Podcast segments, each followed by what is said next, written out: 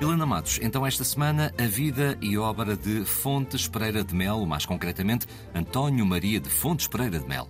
Exatamente, ele é aquilo, ele é um fidalgo, eh, ele é alguém que já é filho de um político, uh, nasce numa família bem relacionada, seu pai também foi ministro, e nós temos de perceber se ele, pela data em que ele nasce, 1819, nós já o vamos, começámos este, este programa dando conta dele já como ministro, uh, em 1854, a debater com o par do reino, quando tomar a questão dos funcionários receberem ou não a tempo e horas, e com o ministro Fontes Pereira de Melo a ser acusado de querer popularidade à conta de pagar a horas, mas qual é que é a vida deste homem? Como é que ele se tornou ministro da Fazenda? É bem, nós temos de perceber que se ele nasceu em 1819, ele vai apanhar naquilo que nós hoje designaríamos como infância e adolescência, aquela que ficou conhecida como uma guerra civil, a guerra entre liberais e absolutistas, o António Maria de Fontes Pereira de Melo,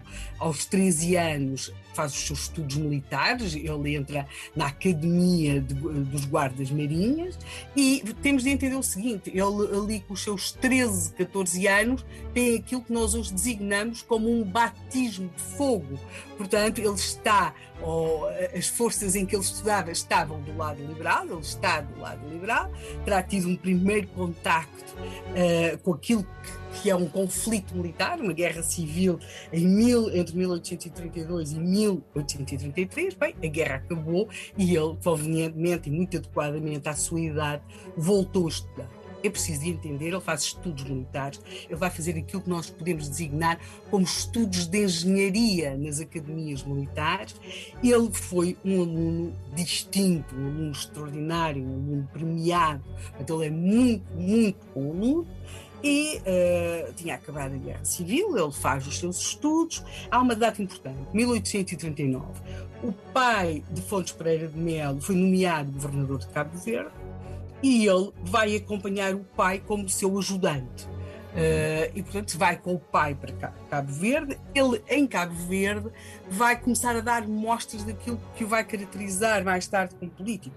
Ele viaja por todas as ilhas, ele faz relatórios, ele faz levantamentos daquilo que ele achava que se devia fazer, ele faz projetos de obras públicas para a província, desenvolve uma enorme atividade, sendo ele era ajudante do pai e, uh, nomeadamente, ele vai estar ligado, por exemplo, às obras de, do, do, Hospital da Misericórdia da Praia, mas em Cabo Verde ele fez mais do que viajar, conhecer, uh, fazer uh, projetos, achar como é que imagina, é fácil imaginá-lo ali com 20 anos, junto do pai, dizendo como é que achava que se poderiam desenvolver aquelas ilhas. Aconteceram mais algumas coisas na vida de Fontes Pereira de Melo. Uhum. Ele apaixonou-se ah, Ele apaixonou-se por uma senhora cabo-verdiana, Dona Maria Josefa de Souza.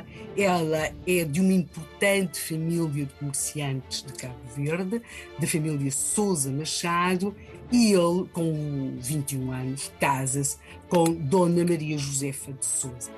Uh, entretanto, o pai de, de Fontes Pereira de Melo termina uh, uh, o mandato que ele tinha como governador de Cabo Verde.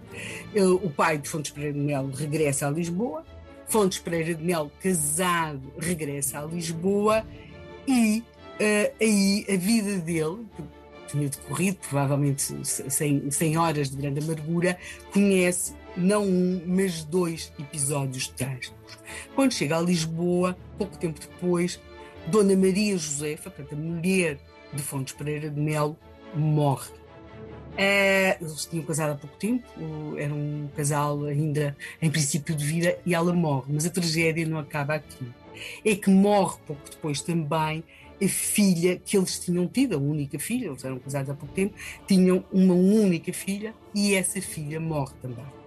Fontes Pereira de Melo uh, tem aqui um momento da sua vida em que parece desistir de quase tudo. Até, por exemplo, do, do, do, ele tinha sempre interesses novos. Ele tinha desenvolvido um interesse pela astronomia. Há pouco tinha, tinha começado a interessar-me muito por astronomia.